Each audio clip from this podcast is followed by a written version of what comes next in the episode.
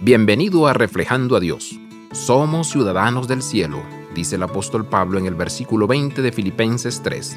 Mucha gente cree que Pablo está hablando de ir al cielo cuando morimos. Sin embargo, eso no es de lo que está hablando en este pasaje. Para entender este versículo necesitamos entender la cultura del mundo romano en el que Pablo está escribiendo.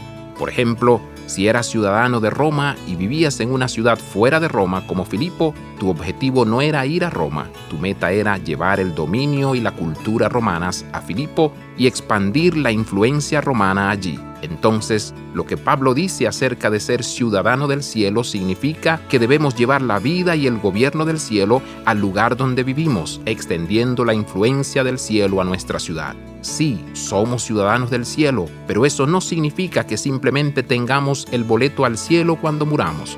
Pablo les dice a los cristianos de todo el mundo, seamos embajadores en la tierra como en el cielo.